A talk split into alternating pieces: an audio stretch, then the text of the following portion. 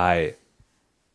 Heute ist was ganz Besonderes passiert, aber das kann ich jetzt nicht erklären, wir müssen es nachher nochmal erklären, weil jetzt ist ja noch gar nicht Radio. Reden wir also über etwas anderes Ekliges. Koriander. Warum eigentlich? Heute, heute reden wir über Koriander. Seit Jahrzehnten steht Koriander äh, in der Liste unserer Themen, über die wir niemals sprechen wollen. Heute machen wir es doch. Felix, du hast Koriander zu Hause angebaut. Warum? Ich wollte mal gucken, ob ich den in der Speisekammer unter meinem künstlichen Licht zum Leben erwecken kann. Wenn man dir auf Twitter, Instagram? Twitter und Instagram. Beides. Unter, Oder Dip, unter Dimpix folgt, da kann man ja sehen, äh, dass du da in einer kleinen weißen Schale grünes Zeug ziehst. Ja, Und zwar seit Wochen. ja, monatelang mittlerweile. Aber das ist ja, also ich weiß nicht, vielleicht täusche ich mich auch, aber das ist ja im Prinzip so ein Fingerhut voll Grünzeug. Ja, die Köpfe, Salatköpfe werden beeindruckend groß. Die werden so groß wie dein Kopf. Der ist ja jetzt nicht so groß auch, aber Entschuldigung, mein Kopf ist größer als die. Also er ist ein Zentimeter größer als die letzte offiziell erhältliche Hutgröße im Bauarbeiterbedarf für Zimmermannshüte. Nicht schlecht. Sehr zu meinem. Aber ein Ärgernis. Salatkopf, der acht Wochen gewachsen ist, vom Samen, Ja. den, der sind wir satt von geworden. Wir haben noch ein bisschen Spargel dazu getan und Schinken, aber Okay, und was habt ihr in den acht Wochen, also Aber an den anderen will- Tagen gegessen? Ich würde nicht wissen, was Andere er Sachen. davor gegessen hat, sondern wie, wie fühlt man sich, wenn man acht Wochen was züchtet und es dann einfach in, wie lange habt ihr gebraucht, 15 Minuten aufisst? gut, satt danach vor allem. Ich könnte das nicht, glaube Nee, ich. Das ist ja der Was Witz. würdest du damit machen? Huldigen oder vielleicht irgendwie googeln, wie man es verewigt und so pressen und äh, an die Wand. Äh, Nee, das Schöne ist, es wächst ja jetzt neuer nach. Jetzt hatte ich ja acht Wochen Zeit, noch andere Sachen nachzuzüchten oder nachzuwachsen lassen zu lassen. also das heißt, du hast sozusagen unterschiedliche Wachsstadien. Genau, ich hoffe, dass ich jetzt irgendwie jede Woche vielleicht mal Salatkopf oder alle zwei Wochen Salatkopf ernten kann. Wie viel, wie viel Raum bräuchte man, um jeden Tag was zu essen zu haben? Da bräuchte man wahrscheinlich ein bisschen mehr und dann ist natürlich auch noch mehr Licht hilfreich. Aber ich bin ganz zufrieden, ich habe ein Regal mit Lichtern ausgestattet, darunter wachsen jetzt Sachen. Ist das, ist der Stromverbrauch für die Lichter insgesamt teurer, als den Salatkopf im Supermarkt zu kaufen? Ich fürchte ja, aber es sind eigentlich nur 40 Watt für relativ viele Lichter. Aber das summiert sich dann schon, glaube ich, so auf 3 Euro im Monat auf. Muss ich schon mich ein bisschen ranhalten, dann. Sachen da zu ziehen, um Frau sparsam Nuff. zu sein. Und ist der jetzt leckerer? Nee, Nee. Frau Nuff, was wurde eigentlich aus deinem Garten? Ähm, da sind nicht genug Pächter zusammengekommen, leider. Haben und die deswegen zugemacht? haben die äh, die ganzen äh, bestehenden Abos irgendwie quasi gekündigt. Und ich habe tatsächlich nicht verstanden, also es soll irgendwie weitergehen, aber wie habe ich nicht verstanden. Wer, wer, wer sich wundert, worüber wir jetzt reden, ist, wir haben vor einem Jahr oder so, also irgendwann, das ist schon ein bisschen Sommer, länger her, ja. Mhm. über die sogenannten IP-Gärten äh, geredet. Der Shownote-Beauftragte wird das sicherlich eintragen. aber Ja. das ist ja das gleiche Prinzip. Das ist ja das Schöne, wenn man irgendwie Sachen beim Wachsen zugucken kann, dann hat man ein bisschen anderes Verhältnis, auch wenn die nicht viel besser schmecken aus als im Laden. Aber ich finde das sehr schön, so wie, ich habe halt kein Aquarium. Für manche Leute tippst du? sich Fische angucken, wie sie durch ein Aquarium schwimmen, gucke ich mir halt Pflanzen an, wie sie im Regal stehen. Und Hast du es auch, äh, hast du es auch überwacht Bisschen mehr oder stehst du diese- vor dem Regal? ich Also stehe hast du vor eine dem Kamera, Regal. die ich dir habe noch keine Kamera, habe ich aber irgendwann mal vor, da auch ein bisschen. das wäre auch fürs Büro ich im- schön, Ja, oder? dass man mal gucken kann. Quatsch im Tatsächlich, der, Hintergrund. der Mangold wächst tatsächlich täglich ähm, mehrere Zentimeter. Das ist sehr faszinierend zu sehen. Cool. Aber wir wollten ja über Koriander reden. Also bei mir warum? ist er jetzt gerade ausge, ausgebrochen aus dem Samen sozusagen. Hast du- Hat drei Wochen gedauert. Hast du dieses Koriander-Gen, wo Koriander wie Seife schmeckt? Ja, aber es schmeckt mir trotzdem. Also ich mag Seife wahrscheinlich. Uh, Ist das wirklich ein Gen?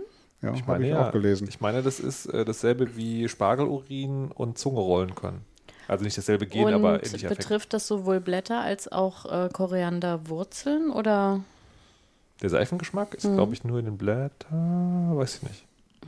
Also ich finde ja Geschmack gar nicht so schwierig. Ich habe oft eher Probleme oft mit Konsistenz als Geschmack. Geschmack ist immer toll, kann man immer schön kontern, wenn man also den Koriandergeschmack, wenn der seifig ist, wenn man da andere Sachen zumacht, wie zum Beispiel Kürbissuppe, dann ergibt das eine sehr interessante Kombination, die dann am Ende wieder lecker ist. Aber zum Oh. Beispiel die Konsistenz von Mangos, wenn man da sowas Pelziges im Mund hat, weil die so ein komisches, so, ein- so ein Netz, Netzmuster hat, das finde ich zum Beispiel ziemlich, also Aber man ich denkt, glaube, man hat, wenn Mango hat einen Bart pelzig ist, dann manchmal. ist die ein bisschen drüber schon, oder? Nee, auch selbst wenn die ein bisschen unreif ist, hat die oft sowas Pelziges an manchen Stellen in der Nähe von, vom Kern. Ist dann so, wenn Ah, man da mit der der Zunge Nähe, ja, drüber das kommt, stimmt. dann hat das, denkt man, hat, die- hat die Mango einen Bart oder was macht ihr da bei mir im Mund? Und das ist schwieriger, finde ich, als Geschmack. Das ist ja unfassbar. Ähm, Jetzt Unfassbar. würde ich so gerne in ne- in einem, also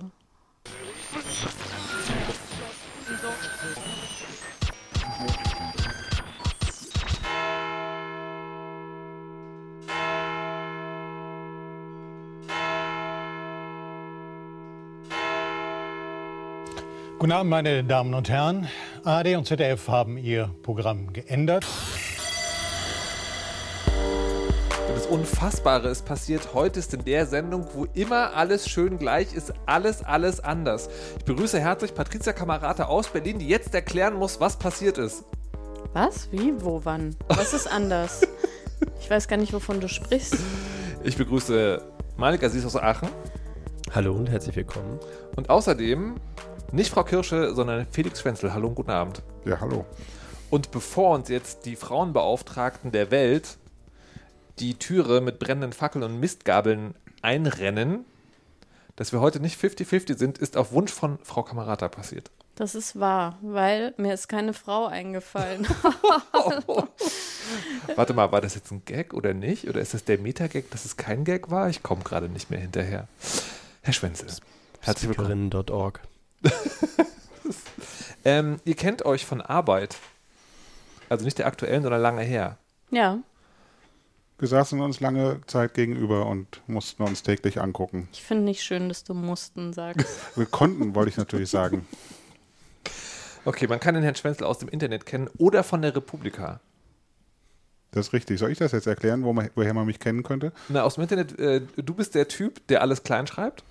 Ja, das hat Malik eben gefragt, ob ich der Typ bin, der alles klein schreibt. Und das bist Aber ich es gibt tatsächlich, ich habe jetzt gemerkt, ich schreibe dann auch groß, wenn man mich dafür bezahlt beim Schreiben Wie- und darauf also- Wert legt. Ist, ist egal, wie viel man bezahlt? Also könnte, Okay. könnte ich quasi dir einfach für jeden Blogartikel einen Euro geben und dann würdest du richtig, richtig. Nee, ich glaube, du müsstest schon ein bisschen mehr bezahlen. Aber mach doch mal eine Steady-Seite für Großschreibung. Das wäre unfassbar so ein Crowdfunding. Das ja. mal versucht, auf mehrfachen Wunsch von Leuten mal groß zu schreiben. Dann haben also sich viel mehr Leute beschwert darüber, dass ich jetzt groß schreibe und das irgendwie, das wird ja gar nicht zu mir passen. Und dann habe ich es wieder aufgegeben, weil das tatsächlich gar nicht gut ankam. Okay. Hast du, hat dein Blog ein Thema? Ja, ich, also mich oder Sachen, die mir am, am Herzen liegen, Das ist also Das so ein richtiges Oldschool Online-Tagebuch. kann man vielleicht so sagen, aber Online-Tagebuch ist natürlich irgendwie so ein doofes Wort. Außerdem bist du der andere Sascha Lobo, könnte man das sagen? Der Republika? Also Republika, Internetkonferenz in Berlin, äh, wo jedes Jahr Sascha Lobo eine Predigt hält und Felix Schwenzel einen Vortrag. ja, dieses Jahr nicht. Warum? Ähm, ich habe es verpeilt eigentlich. Die hatten, glaube ich, jetzt das Ende von dem Call of Papers auf Ende Dezember gelegt, sonst ist es immer Ende Januar und ich dachte, es ist ja, ist ja noch ein Monat Zeit, mein Call for Paper Dings zu schreiben.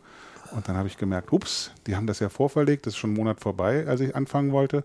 habe ich gedacht, ach, dann kann ich denen ja eine Mail schreiben, ob, ich, ob die mich Ich noch nehmen. sagen, wenn man jedes Jahr dabei ist, kann man noch, Ja, oder? hätte ich bestimmt machen können, nur dann, als ich angefangen habe, die Mail zu schreiben, habe ich gemerkt, da muss ich erstmal nachdenken, damit ich erklären kann, über was ich reden will. Und das habe ich dann gesagt, mache ich dann nächste Woche. Und dann sind drei Monate vorbei gewesen Ah. und dann war es nur noch vier Wochen bis zur Republik. Habe ich gedacht, das ist jetzt ein bisschen knapp vielleicht. Und Okay. habe es dann gelassen. Hast du es bereut? Ich habe es tatsächlich ein bisschen bereut. Ich auch. Also ich ähm, habe gemerkt, das Thema, über das ich sprechen wollte, was eigentlich total uninteressant sich anhört und eigentlich nur so meine persönliche Leidenschaft ist, habe ich sehr großen Redebedarf, möchte ich sehr gerne drüber reden. Alle Leute, Koriander. die. Nee, nicht Koriander. Sondern? Heimautomatisierung. Okay, warte, stopp, halt. Ähm, also, alleine das Wort äh, bedeutet schon, dass es sehr lange zugehen kann. Aber weil diese Sendung ja nur eine Stunde lang ist, nur eine Stunde lang, ähm, würde ich vorschlagen, wir reden jetzt nicht über das ganze Thema, aber du schreibst uns jetzt die Mail an die Republika.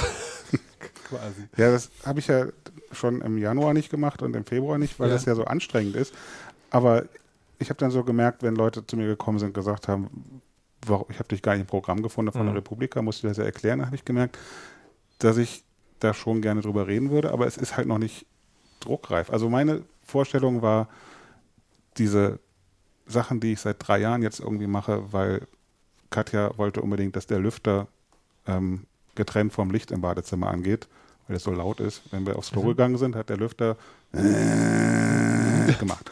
Und das wollte sie getrennt haben. Und damit hat es angefangen, habe ich halt irgendwas dazwischen geschaltet, was man fernsteuern konnte und dann noch was zwischengeschaltet an anderen Stellen. Und auf einmal war die ganze Wohnung halt automatisiert. Jetzt gibt es halt, wenn man sich aufs Klo setzt, rotes Licht im Flur, damit man weiß, dass der andere auf dem Klo sitzt. Das ist total unnütz, aber bereitet mir sehr großen Spaß.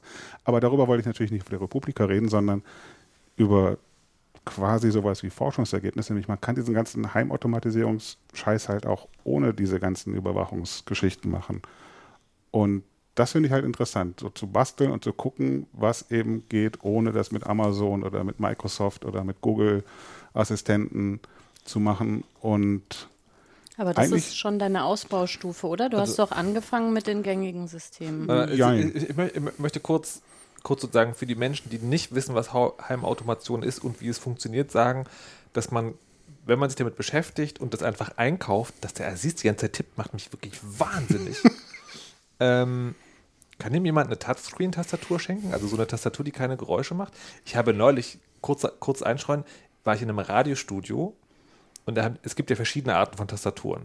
Es gibt die, die Malik benutzt und dann gibt es welche, die machen gar keine Geräusche und dann gibt es diese alten 80er Jahre IBM-Tastaturen, die so mechanisch sind und die haben die in ein Radiostudio gesteckt. Warum? Egal. Äh, jetzt bin ich vom Thema abgekommen. Heimautomatisierung Genau. ist? Es gibt, ähm, also ist, also ist einfach, dass Dinge, dass man Dinge steuern kann. Am besten auch noch über Smartphone oder halt per Sprachbefehle. oder noch besser eben ganz automatisch, dass man gar nichts mehr steuern muss. Dass man, also mein großer Stopp, ich will kurz noch den, den einen Hintergrund erzählen mit der Überwachung. Und das eine ist, dass viele Systeme, die man sich kauft, haben eine, eine zentrale Einheit, die das Ding dann steuert oder die Steuerung erlaubt und die kommuniziert mit einem Anbieter. Da fallen also viele Daten an. Und das andere ist, ähm, wenn man das sprachsteuern will, braucht man natürlich einen Sprachassistenten und die, die man kaufen kann, telefonieren auch wieder mit einem Anbieter. So. Jetzt hattest du die Idee, das ohne das alles zu machen. kann Malik vielleicht wieder tippen, das ist so wahnsinnig ruhig, wenn du aufhörst zu Nee, das, sprechen. das, kurz. Schlimme, das Schlimme ist, das habe ich Malik auch schon erklärt, das Schlimme ist, er hat jetzt sein Mikrofon ausgemacht, dabei ist er auch zuständig Ah. für das Komfortrauschen. Aber das, das geht einfach nicht. Nein, das, das äh, Heimautomatisierung wird jetzt tatsächlich ja so ein bisschen im Mainstream, kommt die an, weil die großen Hersteller halt merken, da gibt es ein Interesse. Mhm. Und ähm, um sowas gut zu funktionieren, zu funktionieren zu bringen, muss man halt, denken die zumindest, muss das über deren Computer gesteuert werden. Dann funktioniert das zuverlässiger, ist einfacher einzurichten und ähm, insgesamt halt zuverlässiger. Und die sammeln halt dann nettes Nebengeschäft, eben Daten, die sie verkaufen können. Also zum Beispiel dieser Staubsauger, Rumbas zum Beispiel, die man, Staubsaugerroboter, die erstellen ja so ein bisschen eine Karte von der Wohnung, wo sie rumsitzen und der Chef von der einen Firma hat eben auch tatsächlich laut überlegt, dass man diese Daten ja dann ja auch sozusagen kommerziell nutzen kann, also anderen Leuten zugänglich machen kann und dann sagen kann, hier, was wollt ihr damit machen? Wollt ihr Werbung schalten oder sowas? Aber die meisten Sachen gehen eben auch lokal, also indem man halt ein bisschen bastelt, ein bisschen lötet oder, oder überlegt. Zum Beispiel Alexa hatten wir auch für eine Weile, fand ich ganz toll, dieses Amazon-Gerät, mit dem man dann eben sprechen kann, weil wenn man dann zum Beispiel sagt, Alexa ähm, Pupsgenerator, dann pupst sie, ganz wichtige Funktion. War das erste, was ich installiert habe, wenn man Besuch kriegt, ist das immer sehr, sehr witzig. Pupsgeneratoren sind die kleine, kleine Turing-Vollständigkeit. Ein Computer ist erst ein richtiger Computer, wenn darauf auch ein Pupsgenerator laufen kann. Das Genau. Tolle ist, der macht aber nicht immer den gleichen Furz. Ne? Nee, immer- das ist ganz unterschiedlich, unterschiedlich. genau. Ja. Mhm. Aber dann weiß halt Amazon, dass man gerne Pupse hört, zum Mhm. Beispiel. Die kriegen das sozusagen mit. Und Die haben auch deine Stimme dann dann in ihrer Datenbank gesagt, Pupsgenerator. Theoretisch schon, ja. Und alle Leute, die das eben auch fragen. Aber ähm, dann hat Katja, die Beifahrerin, hat halt irgendwann diesen Film über Edward Snowden gesehen, dieses Citizen 4, glaube ich. Und da hat sie Angst gekriegt, gesagt, Alexa muss aus dem Haus und dann musste ich halt eine Alternative suchen. Es gibt tatsächlich Alternativen, Sachen, die funktionieren einfach auf einem kleinen Raspberry Pi. Und dann kann man denen dann nicht nur sagen, Pupsgenerator, so wie bei Alexa, wo das irgendwie so komische Worte sein muss. Wer Mhm. sagt Pupsgenerator, sondern man kann einfach sagen, ähm, hey Snips, pups mal. Oder hey, hey Snips, pups mal im Klo. Oder hey Snips, pups mal im Kinderzimmer. Dass das jetzt ein Snips ist, ist das der Name, den du deinem kleinen Computerkind gegeben hast oder ist das sozusagen eine andere Software? Äh, Name, wir hätten die am liebsten Ivanka genannt. Weiß nicht warum, aber, Okay. aber dafür müsste man halt ähm, dieses Aufweckwort für diesen, dieses Ja. Gerät, es ist relativ schwierig zu, äh, zu, zu programmieren bzw. zu trainieren. Das Ja. sind so äh, mit, mit Millionen Datensätzen von Leuten, die sagen dieses, dieses Wort und Ja. dann ist es sozusagen ein robustes Wort, was nicht immer falsch auslöst. Und da gibt es leider nur dieses, äh, was wirklich robust funktioniert, Hey Snips, es ist sozusagen der Workaround. Aber irgendwann möchte ich die gerne auch mit Ivanka ansprechen. Okay. Jetzt muss man ja wissen, du machst was mit IT. Also du kannst programmieren. Nee, eigentlich nicht, aber ich kann ähm, Okay, googeln und dann Code kopieren und zusammensetzen und Du kannst also programmieren. Ähm, äh, und du hast ja gesagt, also löten auch. Glaubst du, dieses, ähm, dieses ich mache das selber und bin ab von, also ab von allen Servern und professionellen Anbietern, ist das leicht erlernbar oder also muss, ist eigentlich zwangsweise Voraussetzung, dass man schon Erfahrung hat im Codeschnipsel raussuchen, zusammen kopieren und grob wissen, was da passiert? ich habe ja immer die Hoffnung, dass ich nicht der Einzige bin, der sich für technische Sachen grob interessiert. Ich weiß es von Katja, dass die eigentlich auch ein Technik-Nerd ist, auch wenn die sich für manche Details nicht interessiert. Und mittlerweile ist doch die Technik so weit, dass man tatsächlich auch mit eben ein bisschen googeln, ein paar Sachen zusammenstöpseln und ähm, der richtigen Anleitung, das ist ja auch das Tolle im Internet, man findet ja für alles Anleitungen, kriegt man doch relativ schnell relativ gute Ergebnisse zusammen. Das ist immer noch natürlich kompliziert, aber ich glaube, das ist meine Parallele. Es ist halt ein bisschen wie beim Bloggen. Ich meine, du kannst auf Facebook posten oder auf Twitter, da wirst du aber dann gesperrt oder die sind doof oder machen Werbung oder verkaufen deine Daten Oder alles gleichzeitig? oder alles gleichzeitig. Du kannst auch ein bisschen Aufwand WordPress installieren oder es zur Not auch irgendwo quasi in der Cloud anmieten oder eben WordPress.com. Aber es ist dann halt deins und das ist auch eine Qualität, die ähm, ich glaube, relativ viele Leute eigentlich auch zu schätzen wissen. Und ich hoffe, dass ich gut beim Bloggen hat es irgendwie nicht so geklappt. Mittlerweile habe ich das Gefühl, das Bloggen ist irgendwie so nicht mehr. Da redet noch nicht. Auf der Republik hat keiner darüber geredet oder kaum noch einer darüber Ja. geredet oder so. Aber ich finde es trotzdem wichtig, die Dinge, die einen interessieren, auch ein bisschen kontrollieren zu können. Mhm. Ich hätte da auch einen Tipp an der Stelle. Ähm, ich habe ja noch so einen äh, Tech-Podcast, Audiodump, und da war der Mirko Blitz, auch Lindworm genannt, äh, auch mal zu Gast. Und da haben wir relativ ausführlich über die, ähm, über die Hardware-Seite auch gesprochen. Nicht nur, aber auch, äh, wie man sich quasi das, was du, Felix, eben angeteasert hast, ne? mit dem Raspberry Pi machst du das? Genau. Äh, genau, wie man sich das zusammensteckt oder wie man auch von diesen gekauften Steckdosen, wenn man also mit dem iPhone nur mal irgendwo eine Lampe anmachen möchte, wie man das so machen kann, dass nicht ganz China mithört. Genau. Äh, da verlinke ich mal in den Shownotes eine Folge zu. Also da gibt es wahnsinnig viele Informationen, die halt wahnsinnig unbekannt sind, weil das Marketing der großen Firmen natürlich besser durchdringt und das natürlich immer noch so ein bisschen Techie-Technik-Ecke ist und Technik-Nerd-Ecke ist, aber die, die Technik ist tatsächlich sehr so weit fortgeschritten, dass eben ich halte mich tatsächlich für einen totalen Dummkopf in Sachen Technik, in vielen Sachen, dass man da relativ mit relativ einfachen Mitteln ziemlich ähm, befriedigende Sachen sich selbst bauen Also, kann. wenn, wenn ich die Zeit hätte, würde ich sagen, wir treffen uns in sechs Wochen wieder und ich äh, versuche grob auf deinen Stand zu kommen. Ich fürchte, das, das würde ein bisschen. Aber gut. Ich habe ja drei Jahre da jetzt Vorsprung Okay, gut, ja, das aber ist natürlich- dann auch vielleicht Das ist schon ein so elaboriertes einfach. Hobby. Also, es geht, meinst du, aber es ist, man braucht. Und du hast vor allem auch einen großen Elan, dich in jedes kleine technische Ding rein Genau. zu Es ist wirklich, arbeiten. der, der Nutzen ist nicht so groß, aber ich freue mich wirklich jeden Morgen, wenn ich aufstehe und die Gardinen automatisch aufgehen, ich keinen einzigen Lichtschalter anfassen muss, sondern leichte Beleuchtung, nicht irgendwie das grelle Licht Mhm. im Flur und auf dem Klo angeht und ich wirklich sozusagen den Weg zum Klo ohne, ohne Kontakt zu Technik machen Ja. muss, sondern alles geht sozusagen automatisch. Dann stelle ich mich auf die, auf die Waage und die, die sendet das dann mein Gewicht. Das interessiert mich eigentlich überhaupt nicht, aber dass es geht, dass es sozusagen das Gewicht auf, die, auf mein Handy schickt, das finde ich toll. You lost me at morgens aufstehen. die, äh, die, Star, die Star Trek-Haftigkeit, diese Vorstellung finde ich ganz hervorragend. Und außerdem bringt uns das ganz schnell zu deinem Thema, Frau Kamerata, weil du ja über Überwachung sprechen wolltest. die ja hier jetzt nicht mehr stattfinden kann, weil Felix sich ja alles abgekoppelt hat. Naja, das ist dann interne Überwachung, ne? Also, Inwiefern? naja, du kannst ja zum Beispiel noch äh, Katja überwachen, wie oft sie aufs Klo geht, Genau. Also ich habe jetzt tatsächlich auch einen Zähler So. mit dem Ziel, das, unseren Klopapierverbrauch äh, statistisch zu erfassen. Also ich habe einen Sensor gebaut, der sozusagen merkt, wenn jemand großes Geschäft macht Ja. und jemand ein kleines Geschäft macht.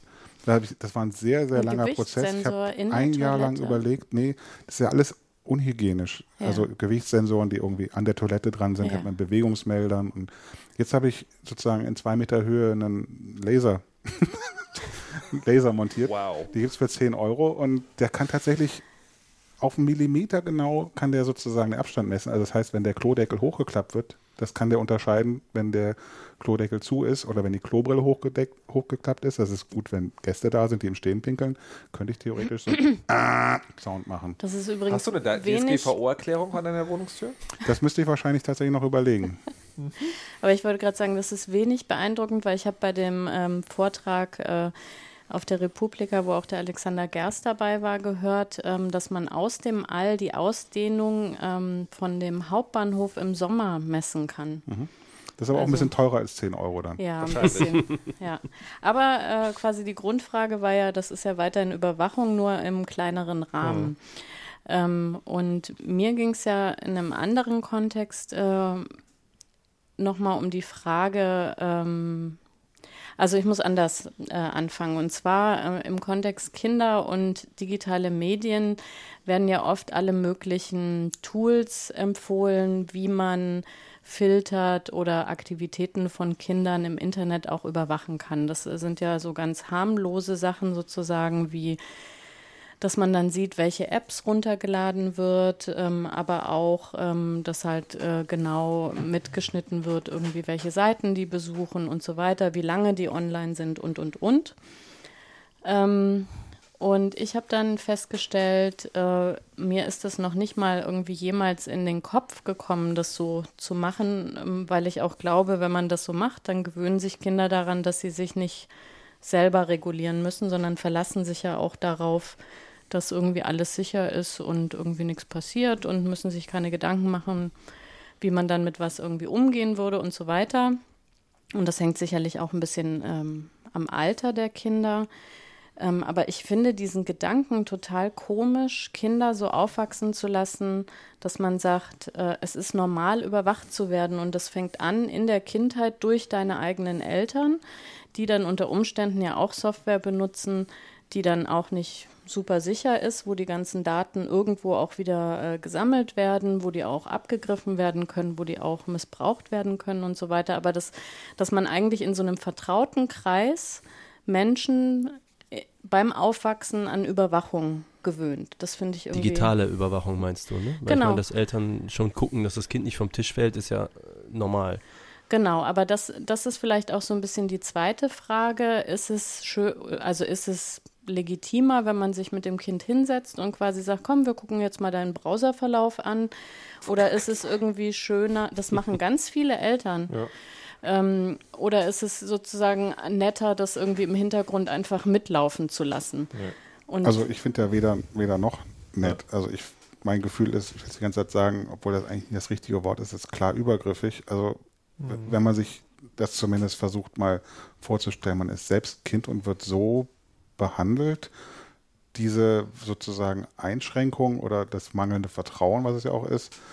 Und ich glaube auch, dass man auch kleinen Kindern Vertrauen schenken kann, wenn man das denen richtig erklärt.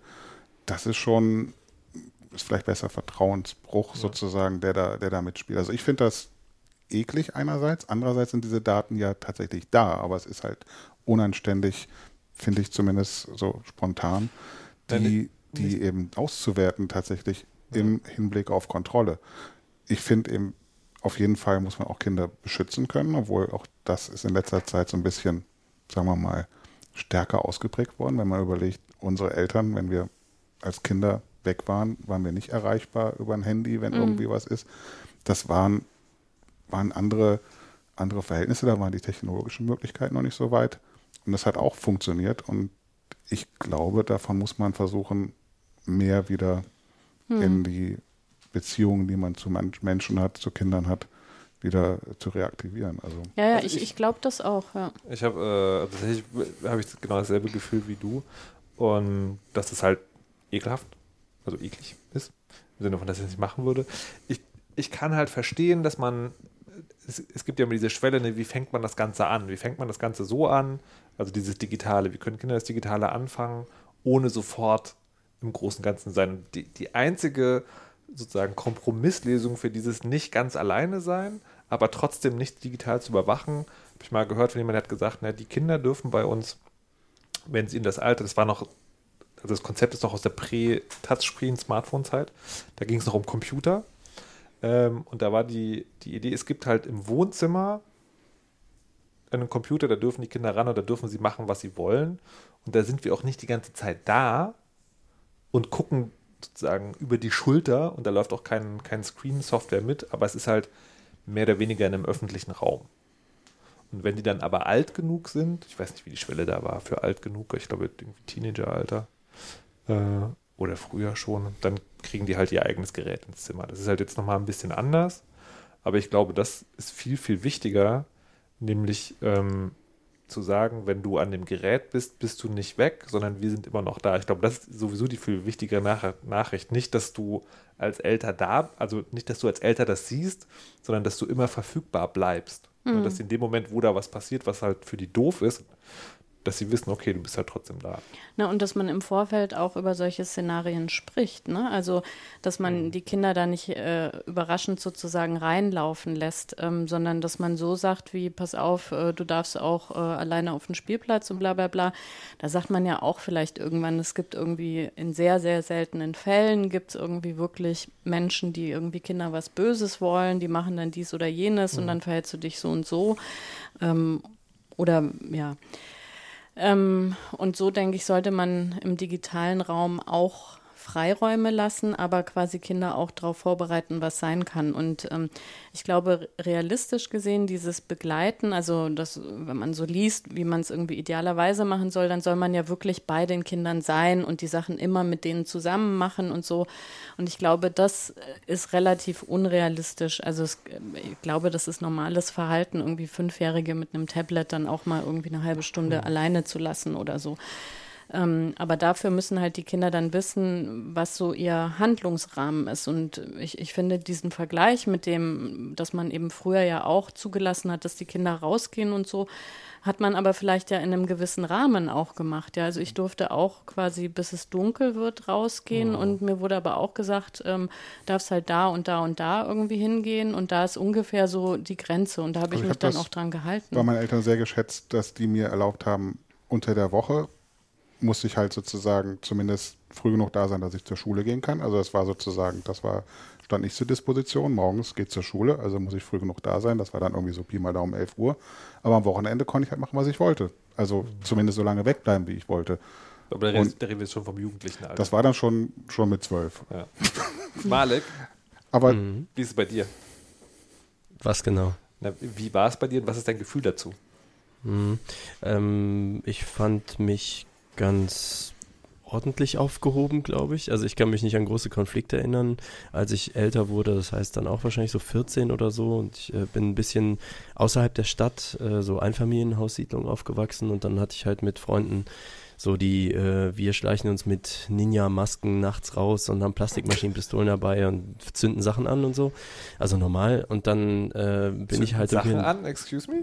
was äh, und dann habe ich jedenfalls einen Wecker auf 2 Uhr gestellt ähm, und habe mich dann rausgeschlichen und sind dann ein paar Stunden weg gewesen und waren morgens in der Schule natürlich müde, aber glücklich und irgendwann ähm, kam ich mal, nee, wollte ich gerade gehen, so mit den Schuhen in der Hand, so tap, tap, tap und meine Mutter äh, erwischte mich sozusagen und wollte gerade aufs Klo oder so und denkt, "Oh, wo willst du hin? Und ich so, ja, ich treffe mich mit so und so und äh, wir wollten nur mal so und sie so, boah, erschreck mich doch nicht so, dann musst du aber mindestens einen Zettel aufs Bett legen, äh, dass du rausgegangen bist, sonst kriege ich einen Herzinfarkt. ich so coolste Mutter der Welt. Okay, ab dann habe ich immer einen Zettel aufs Bett gelegt, wenn wir nachts abgehauen sind. War ein sehr cooles Agreement. Ähm, also deswegen, es war so ein Freiheitsgefühl, war irgendwie da. Man konnte mal eben so crazy Shit machen, aber eben, es war schon immer klar in so einer vertrauensvollen ähm, Atmosphäre. Und ich denke, das, was Frau Nuff auch gerade gesagt hat, ist eben der Punkt. Äh, oder auch Felix hat es auch gesagt. Also Vertrauen ist ja das Grundthema. Da würde ich jetzt so sagen, ich habe sehr, ich habe keine Kinder. Ich habe da jetzt das fällt mir ein bisschen schwer, da so eine richtige Meinung zu, zu haben, weil ich denke, das kommt auf das Eltern-Kind-Verhältnis an und wenn das toll ist, geht ja sowieso eine ganze Menge. Und es ist auch so, ich habe versucht jetzt im Kopf das, was wir an Freiheiten hatten ähm, oder was ich hatte, so zu übertragen auf die digitale Sphäre und das fällt mir schwer, weil wenn du einem Kind sagst, äh, im Prinzip, du kannst irgendwie, ja, geht mal raus spielen, so, Hauptsache ihr seid draußen, dann ist das Kind ja nur so weit weg, wie es im Prinzip laufen kann. Also ich meine, das ist ein Umkreis von einem Kilometer oder zwei oder drei. Ähm, aber im Internet bist du ja von der Tagesschau zu Rape-Porn mit zwei Klicks. Das ist so ein bisschen, also da weiß ich nicht so genau. Also ich bin nicht für eine generelle Überwachung, kann man sich ja wahrscheinlich denken. Ähm, ich ich glaube, ich würde mir irgendwie, ich würde ja mein Kind kennen und hätte dann ein ganz gutes Gefühl, äh, wie bewegt sich das da und äh, ich glaube nicht, dass ich da Bock hätte, dem hinterher zu schnüffeln. Auf der anderen Seite äh, müsste ich mir wahrscheinlich mehr Gedanken machen, als ich jetzt machen kann, wie ich auch das, was es da draußen im Internet vorfinden kann, einordnenbar mache. Das, was Frau Nuff gesagt hat, mit auch vorher drüber reden, ne? über die Szenarien. Hm.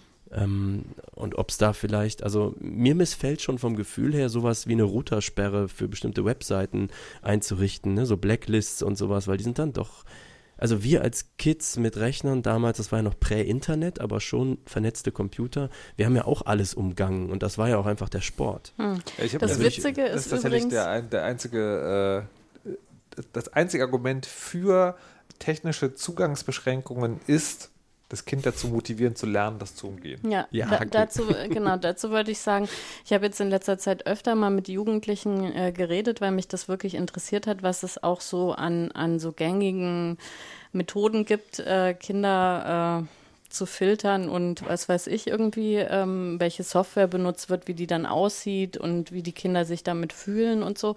Und ich habe dann auch immer gefragt, naja, hast du mal gegoogelt, zum Beispiel bei diesen Zeitbegrenzungen, mhm. ähm, wie man das umgeht. Und das hat wirklich noch kein Kind vorher, also ich habe jetzt nicht irgendwie 100 Kinder befragt, aber ich fand das halt total süß, immer dieses Gesicht so, boah, krass, das könnte ich ja mal machen. Also, aber letztendlich ähm, fand ich das dann so total herzig, dass also quasi Kinder da wirklich ja so brav auch äh, Regeln folgen und dass man deswegen eigentlich auch im gegenseitigen Einverständnis Regeln einfach ausmachen kann, ohne die jetzt technisch so ähm, zu verwenden. Und ich, ich, ich finde es teilweise wirklich krass. Also ich habe dann zum Beispiel gehört, dass es diese Zeit äh, Begrenzungen sowas machen, wie einfach dann nach, nach dem Ablaufen der Zeit äh, quasi wird alles gesperrt und man kriegt einen weißen Bildschirm beispielsweise.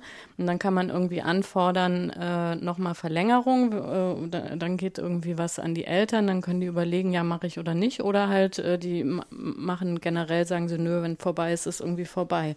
Und das ist ja du auch. Jetzt jetzt von Handy, ne? Also so eine iOS-Funktion oder ich, Computer. ich, ich hatte das Gefühl, Systeme. das war äh, ja. Computer äh, in dem konkreten Fall. Und dann habe ich mhm. mir das vorgestellt, wie mega frustrierend das wäre, ja, wenn, wenn mir jemand irgendwie da so eine halbe Stunde oder von mir aus auch zwei Stunden macht, aber ich habe jetzt gerade irgendwie die zweite Folge von irgendeiner Serie, die ich total spannend finde, angefangen und dann wird der Bildschirm weiß und dann steht da, ja, wenn du weiter gucken willst, dann darfst du noch einmalig irgendwie eine Anfrage stellen an irgendwen. Also, ja, also und das, ähm, ich, ich finde es irgendwie merkwürdig und ich komme aber nicht so richtig klar, weil, weil das so verbreitet einfach ist ähm, und ich eben ganz oft das Gefühl habe, ich bin so eine verlotterte Mutter, weil ich das nicht mache und weil ich auch meine Kinder rauslasse, auch alleine auf den Spielplatz lasse und auch anscheinend in einem Alter, wo das noch nicht so üblich war, so dass mich dann andere ansprechen also was ja auch dann sehr nett ist, ne? Ich habe dein Kind da und da gesehen und darf es das denn überhaupt? Und also an solchen Rückmeldungen sehe ich immer, hm, und dann äh, bringt mich das so selber in Zweifel. Da frage ich mich, komme ich da meinen mütterlichen Pflichten irgendwie nicht nach? Nein, das ist super. Darf ich da mal nachfragen? Das ist ja was, was ich jetzt eigentlich über deine, eure Blogosphäre häufiger lese, ist so dieses, dass diese Helikoptereltern. Ne? Und ich habe so gedacht, die sind doch mindestens unser Alter oder jünger. Und wir sind doch gar nicht so aufgewachsen. Wir sind irgendwie, irgendwie, jetzt ist Mittagessen vorbei, raus auf dem Spielplatz, ich will dich nicht sehen bis heute Abend. Ja. Und so, was ist denn, was ist passiert? Glaub, also das glaube glaub ich nicht, dass sich das alles so verallgemeinern lässt.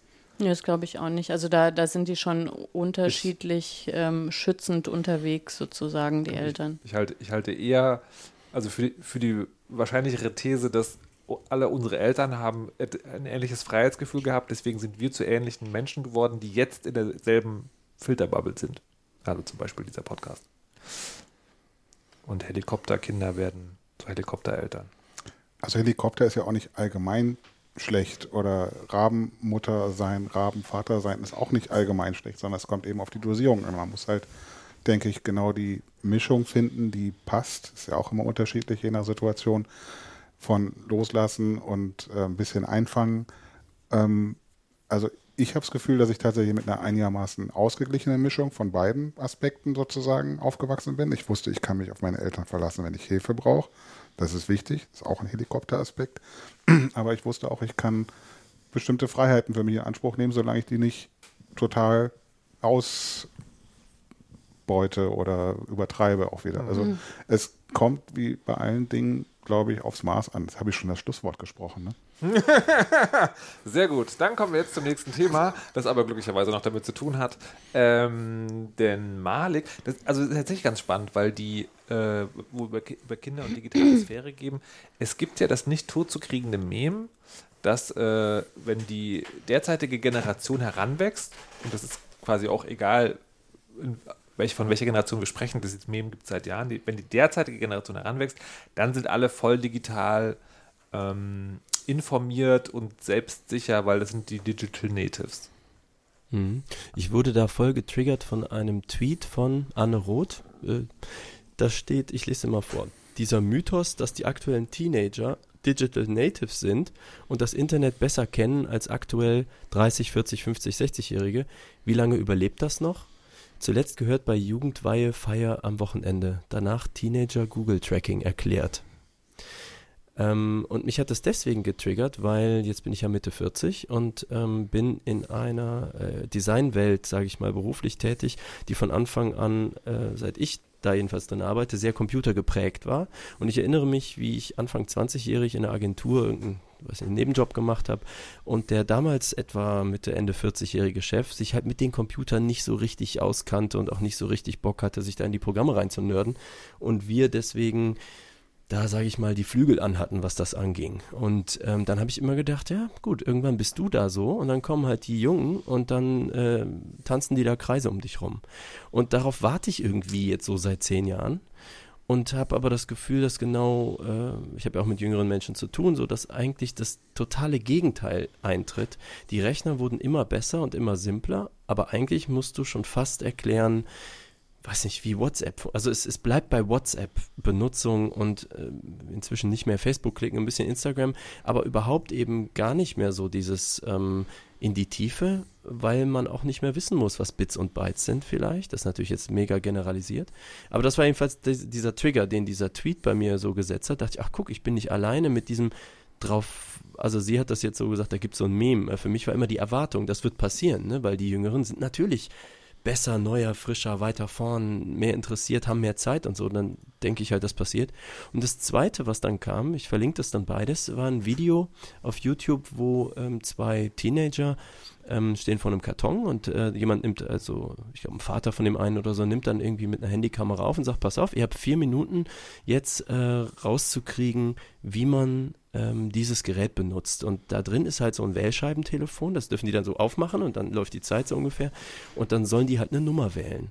Und die kriegen es halt nicht hin, in vier Minuten auf diesem Telefon eine Nummer zu wählen. Da merkt man natürlich einerseits, wie alt man ist. Und dann denkt man andererseits, oh mein Gott, äh, haben die jetzt noch nie einen alten Film geguckt? Wo das ja auch Ne, das ist ja Wissen, was man auch durch Filme gucken so mitnehmen kann, auch wenn man es nie selber gemacht hat. So wie wir ja auch wissen, dass Telefonistinnen irgendwie Kabel in so Patchbase gesteckt haben. Ähm, das heißt noch nicht, dass man es selber kann. Aber, ne? so. ja, ich, ich, glaube, das ist ganz gut, weil in dem Video ähm, die kommen ja sehr schnell darauf, dass man an dieser Wählscheibe drehen muss, aber raten einfach unfassbar lange. Wie man wo, resettet, vor allem. Der wo- eine wo sagt genau, ja immer, Wo genau man sozusagen das Wählrad hin, hindrehen muss. Ja, und nicht abgehoben vorher und so Sachen. Ähm, da da gab es dann irgendwo einen Kommentar, jetzt habe ich nicht mehr aufgeschrieben, woher der kam. Ähm, wir sind auch alle Auto-Natives. Fahren lernen müssen wir trotzdem.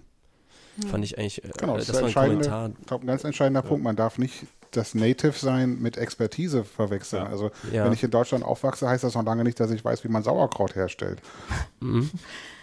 Aber ich glaube, die Verlockung, das sozusagen, äh, das ist so ein bisschen wie dieser äh, Alarmismus, ähm, mit dem ich mich im Moment auch äh, befasse, ist einfach Verantwortung abgeben. Also wenn ich ähm, selber mich ein bisschen überfordert fühle mit Technik und, und den ganzen Sachen, dann sage ich halt, ja, ja, für mich ist jetzt der Zug schon abgefahren, so, aber die Digital Natives, die werden es ja richten, die werden sich kümmern.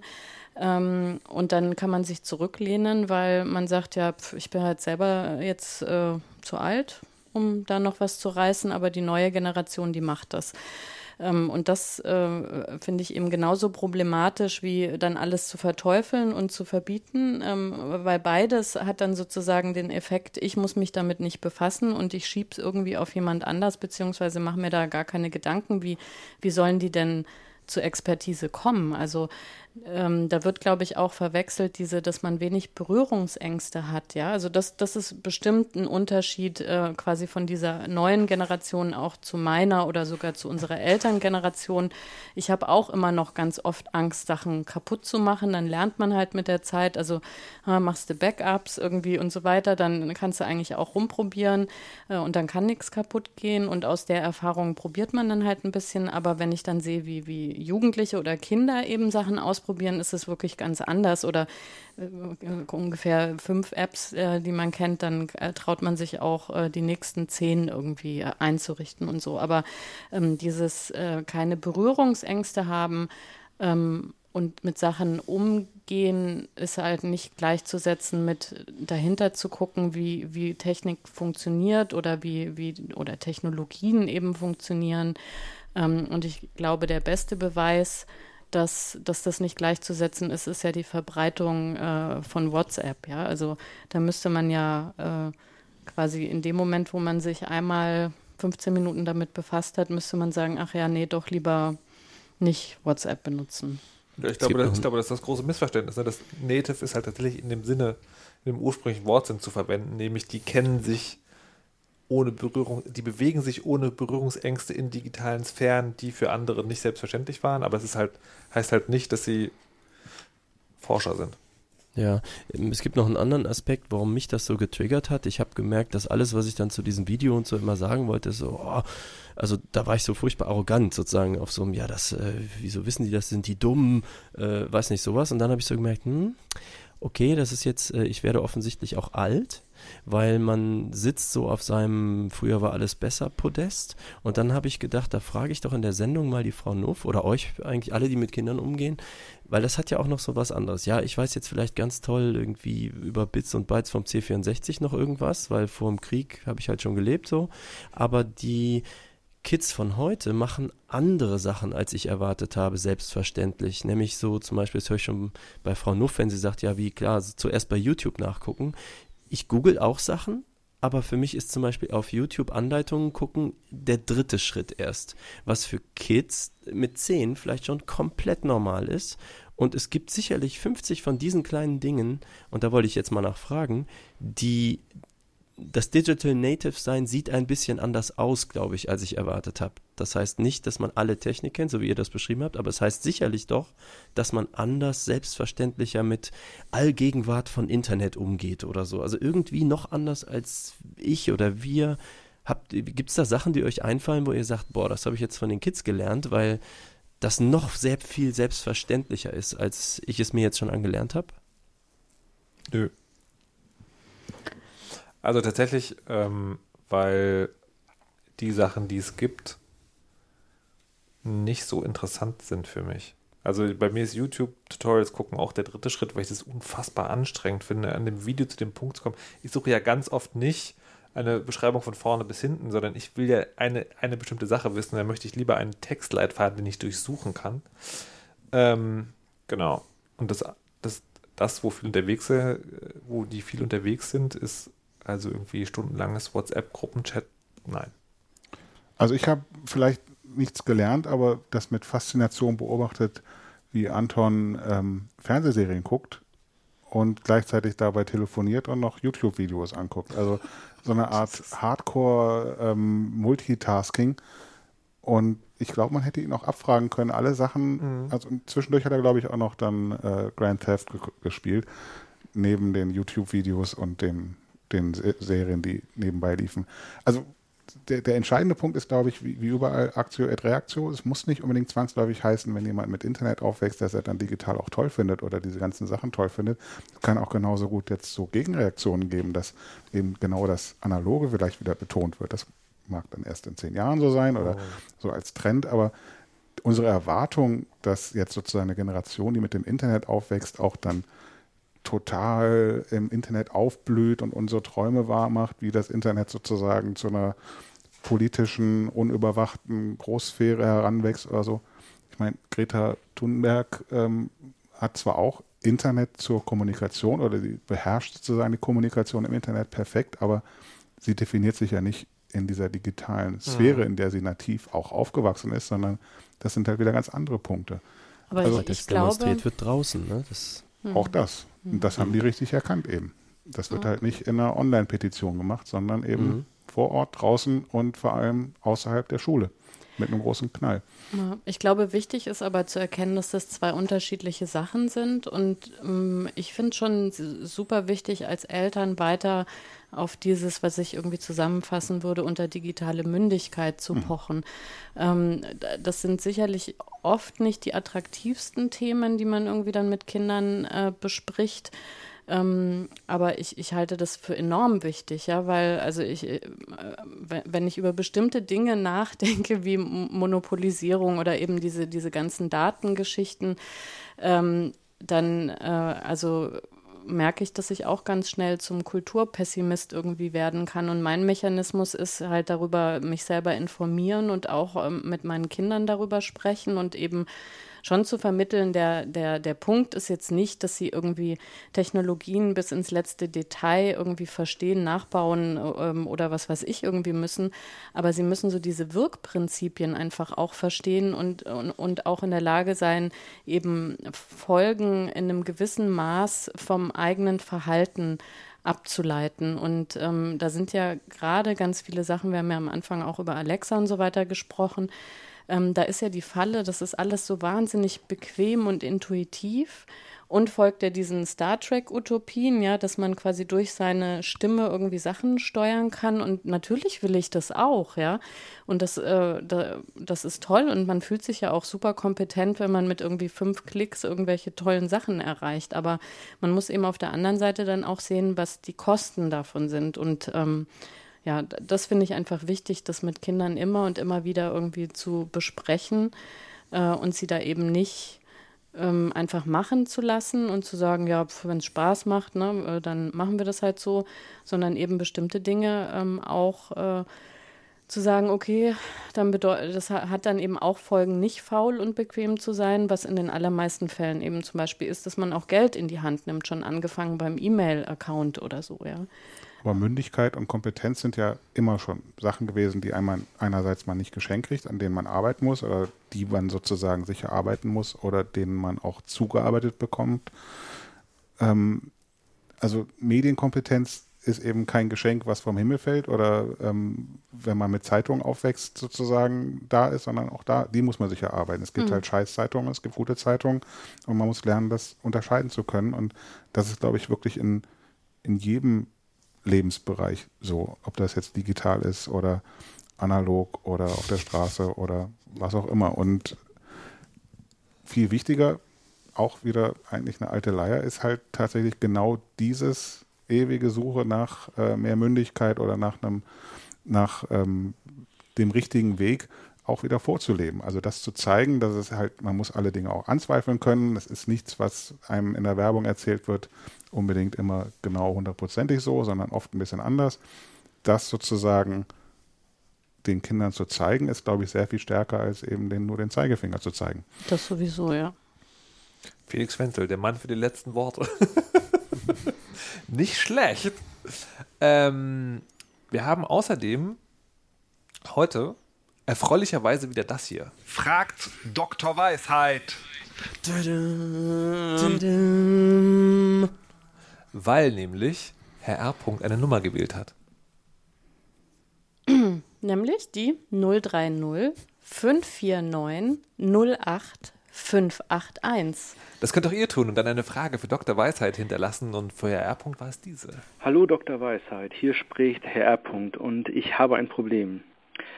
Seit fast zehn Jahren habe ich eine südeuropäische Schwiegerfamilie und äh, nicht nur, dass ich dank ihnen so tolle Sprachbilder kenne wie er schweigt wie ein taubes Schwein im Weizenfeld, ähm, gibt es da auch eine, eine, eine einzige Sache, die mich total in den Wahnsinn treibt. Und zwar ist es die Angewohnheit, sich vor dem eigentlichen Geburtstag zum Geburtstag zu gratulieren, weil es eben gerade passt oder weil man den sonst vergisst oder warum auch immer. Das macht mich schlichtweg wahnsinnig. Ja, nun meine Frage, bin ich Opfer meiner eigenen Kartoffeligkeit oder könnt ihr das in irgendeiner Form nachvollziehen? Also erstmal Kartoffeligkeit ist schon mal ein tolles Wort. Ja. Ich, äh, ich will das auch. Ich könnte am 1. Januar alle abfrühstücken. Ich, fürs ganze Jahr. Ich, ich, wollt, ich wollte gerade sagen, ich, mich würde schon interessieren, was ist denn der Zeitraum sozusagen? Ich vermute, es gibt schon so einen Prä-Geburtstagszeitraum von vielleicht zweieinhalb bis drei Wochen. Oh. Kennt jemand diesen Brauch? Was das nee. vorher ja. zu machen. Also das, ich finde das super. Ich habe meinen 40. Geburtstag zum Beispiel einen Tag vor meinem 40. Geburtstag auch sogar gefeiert. Okay. Ähm, mit reinfeiern oder nee, noch einen Tag Nein, davor? nein, nein, nein. Ähm, einfach, ähm, weil sich das so terminlich war, irgendwie der eigentliche Geburtstag ungünstig gelegen. Es gab einen anderen wichtigen Paralleltermin ähm, der auch äh, wichtiger war als eben der Geburtstag. Und dann haben wir einfach äh, meinen Geburtstag vorverlegt. Und ich fand das super. Und ähm, da das sowieso auch an einem freien Tag dann war und so, habe ich dann gedacht, eigentlich kann man das immer weiter ziehen. Also, und nur ah, noch am Wochenende also, Geburtstag. Naja, aber, aber, das ist ja, das ist ja also nicht im Geist der Frage, ne? weil das ist jetzt sagen, du verlegst ja deinen Geburtstag, aber der Geburtstag ist immer noch der Geburtstag, nur nicht an deinem Geburtstag. Hier ist es ja eher so, also wie ich es verstanden habe, ist es eher so, du kommst in so eine, in so eine Spanne rein, also dein Geburtstag nähert sich und dann so an verschiedenen Tagen kommen, ach ja, hier und herzlichen Glückwunsch. Ich habe übrigens bald Geburtstag. Wenn ihr also Geschenke habt oder mir gratulieren wollt, danke. Wie wär's mit einem Geburtstagslied? Das ist etwas, was dir gern geschieht. Bald wirst du schon wieder älter.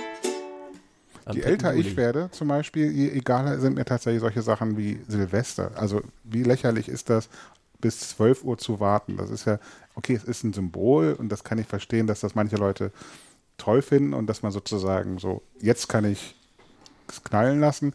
Aber mir wird das immer egaler und genauso wird es mir auch immer egaler und das geht Katja zum Glück genauso mit den Geburtstagen. Wenn wir was brauchen, dann sagt Katja, das könnte ich mir zum Geburtstag schenken, aber ich hätte es gerne jetzt schon. Und dann machen wir das halt auch und dann ist das auch total in Ordnung. Es ist total egal, warum soll man dann noch zwei Wochen warten oder drei Wochen warten. Und schon mal alles Gute zum Geburtstag gerne, danke. nächstes Jahr. Okay, also ich, ich, merke hier eine große Egalheit im Raum. Malik, ist dir das auch? Also jetzt nicht, dass das für dich sehr bequem wäre, wenn du anderen Leuten das schon sozusagen, es einfach von deiner To-Do-Liste streichen könntest, aber wenn dir vorher gratuliert wird. Unvermittelt. Unzusammenhängend. Nee, ich kann die Frage verstehen. Das, äh, ich habe ja diesen Persönlichkeitstest gemacht, jetzt weiß ich also auch, ne? bei mir muss alles seine Ordnung haben.